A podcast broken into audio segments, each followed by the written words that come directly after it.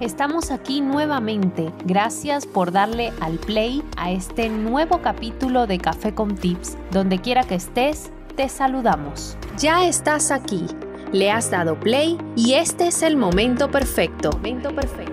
Bienvenidos. Esto es Café con Tips, un espacio para mejorar nuestra vida. Estamos aquí acompañándoles Bianca Borrero y la psicólogo clínico Matilde Aguilar. Y hoy venimos a decirles cuál es el mejor regalo para tus hijos. ¿Cómo estás Matilde? Bienvenida. Hola Bianca, feliz de compartir con ustedes nuevamente y sobre todo en un día tan especial para los pequeñines de la casa.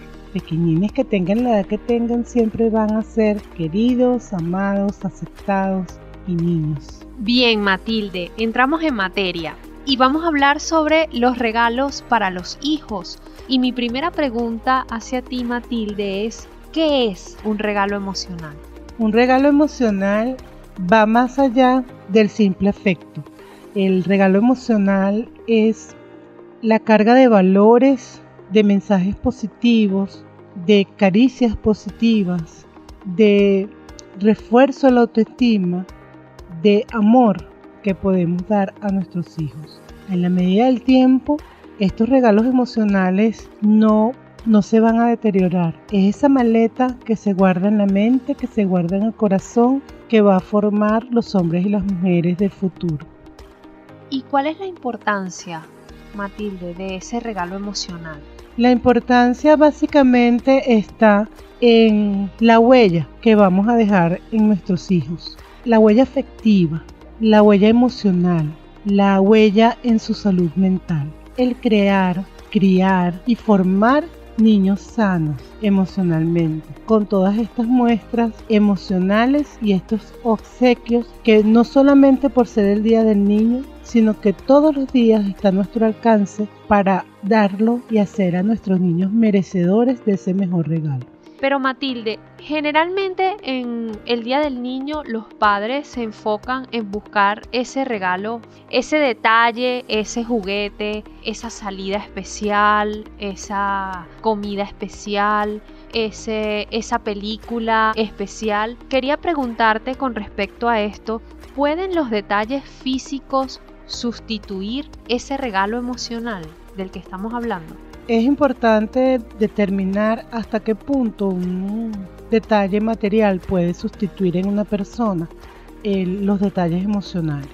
Porque a través de la carencia y de estos detalles emocionales van a generarse personas con grandes vacíos, con grandes barreras para expresar con grandes barreras para sentir, con grandes barreras que lo llevarán a limitarse en la interacción afectiva emocional con los otros. Lamentablemente eh, estamos en una sociedad de consumo donde se nos ha enseñado a llenar todos esos vacíos emocionales a través de objetos materiales. No tenemos el tiempo suficiente, no tenemos el gesto, no tenemos el contacto físico, no tenemos ni la mirada ni la palabra de aliento en el momento oportuno y en un momento determinado como en una celebración, se llámese cumpleaños, fiestas, aniversarios, pretendemos sustituirlas con regalos materiales. Estos regalos materiales le estamos enseñando a las personas de qué es lo más valioso, el ser o el tener.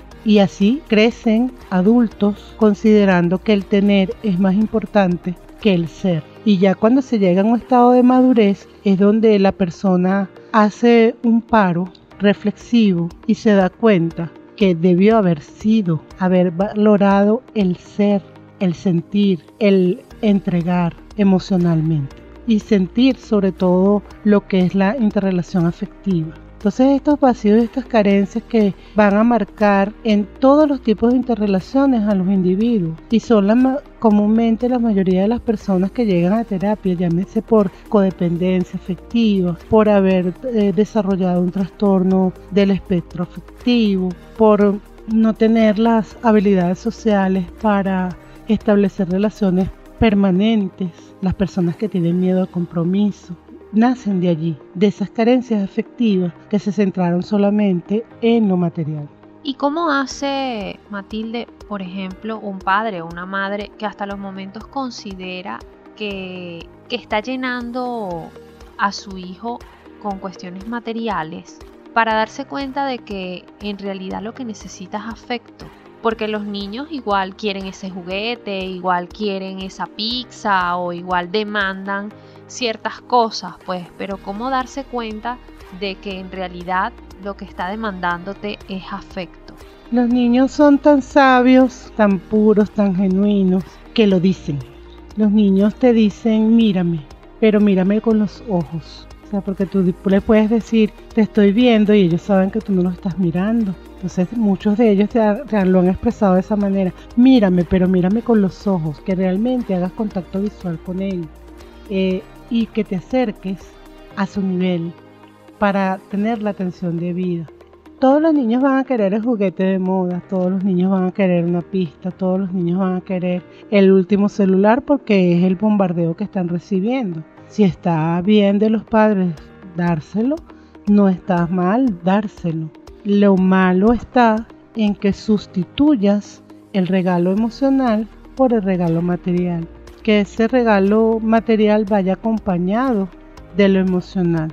Y si tú eres uno de los padres que no tiene eh, el cómo acceder a, todo lo que está demandando un niño, recuerden que este, los niños están bombardeados por la publicidad y la publicidad genera y crea necesidades. Entonces, simplemente enseña a tu hijo desde lo afectivo a valorar lo emocional que puedas darle en los momentos determinados y que eso pueda ser habitual, que se pueda formar el hábito de sentir afecto, de dar el, abrazo de sorpresa, del beso de buenas noches, de un hasta mañana, de un cómo te fue, de un cómo estás, pero donde esa interacción sea genuina, donde esa interacción sea sentida, donde esa persona se sienta querida, atendida y amada.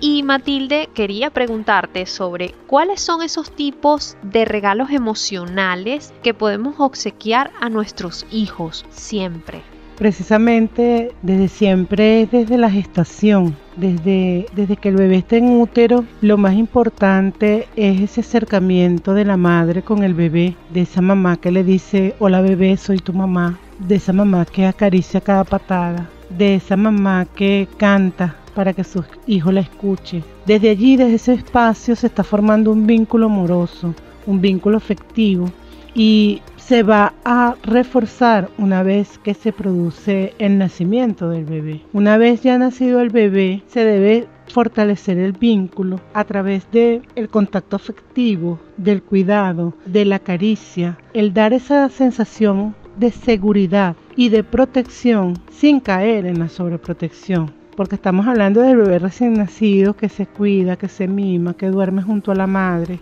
que también debe establecer ese tipo de vínculo con el padre, si está presente el padre, por supuesto, y con el resto de las personas cuidadoras que forman parte de su núcleo familiar pero ya una vez que el niño crece, va, experimentando, va explorando su ambiente, esa sensación de seguridad y ese vínculo afectivo se debe fortalecer sin la sobreprotección, sin el no por delante, permitiéndole al niño que explore su espacio, que explore su ambiente, pero que sienta la seguridad a través del acompañamiento del cuidador de esa persona que lo está enseñando a gatear, de esa persona que le está enseñando sus primeras palabras, que le enseña sus primeros pasos, que le refuerza con un aplauso, un bravo, que bien lo hiciste cada vez que hace algo novedoso dentro de la creación de su repertorio conductual.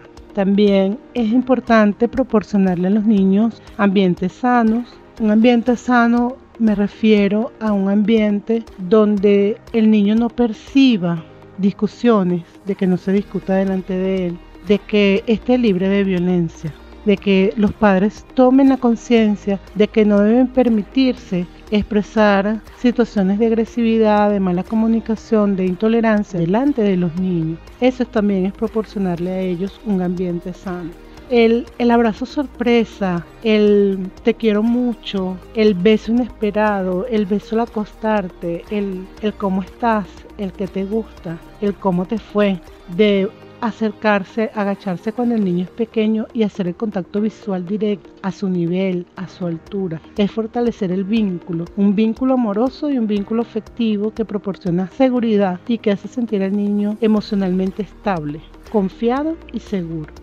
¿Cómo hace una pareja que está separada para dar ese regalo emocional? Porque evidentemente una de las dos personas no está a diario con el niño. Básicamente, como, como tú lo planteas, si hay una situación de padres que no cohabitan bajo el mismo espacio, eh, primero debe ser darse una conversación entre adultos una negociación donde haya un mutuo acuerdo de los tiempos y los espacios de, y de compartir tiempo de, con calidad para el niño, porque generalmente muchas parejas asumen ese tiempo con el niño como un tiempo de responsabilidad más que un tiempo afectivo. Y deben deben tratar de desvincular ese como una responsabilidad, como una obligación. Y también se ve mucho que ese tiempo que tiene, por ejemplo, que se turnan, un fin una persona, un fin otra persona dentro de la pareja, entonces ese tiempo que tú te llevas al niño bajes a estos eh, detalles físicos eh, que si el parque de diversiones, que si el cine, que si la pizza, que si el regalo, que si te compro todo lo que tú me pides y todo lo que tú quieres. Y entonces allí hay allí como una confusión o podría haber una confusión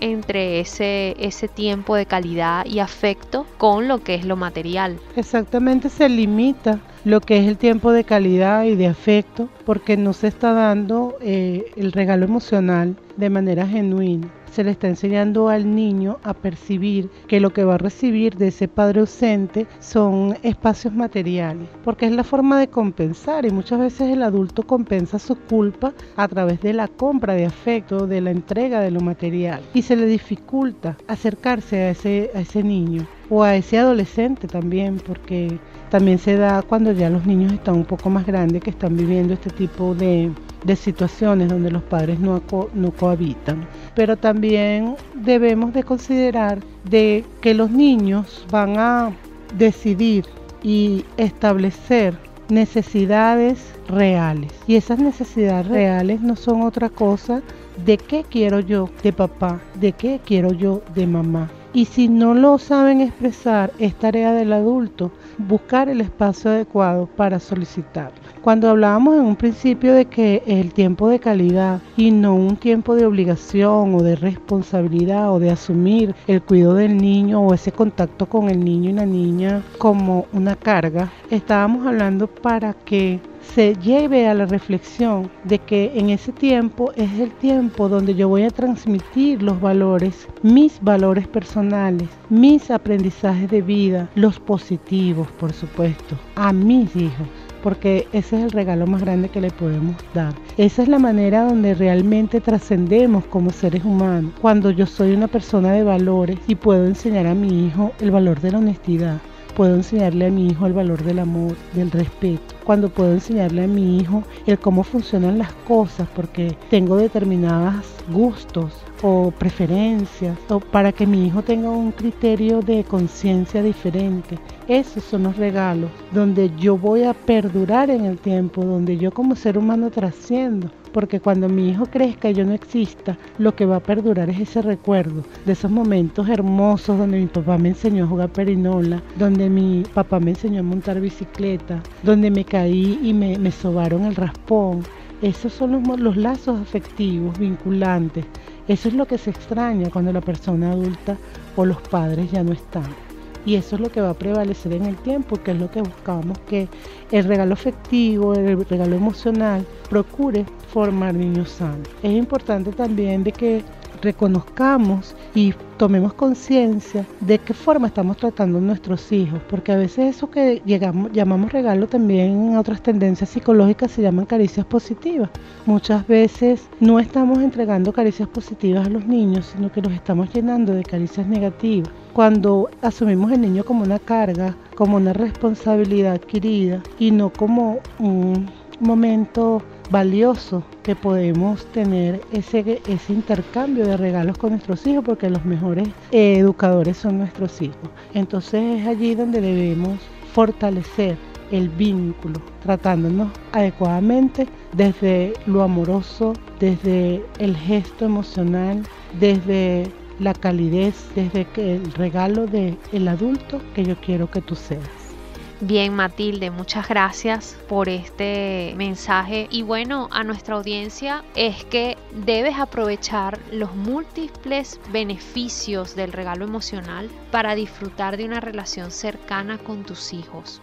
Gracias a estos detalles tan sencillos como intercambiar notas o abrazos o sonrisas, lograrás de verdad crear una amistad muy íntima llena de confianza con tus hijos, tanto en su edad escolar como cuando ya sean unos adultos. Esperamos que haya sido de agrado para todos ustedes. Será hasta la próxima. Gracias por acompañarnos. Si te ha gustado este podcast, compártelo. Tal vez a alguien le pueda servir. Si quieres estar atento a las novedades y no perderte ninguno, sígueme en redes sociales en Café con Tips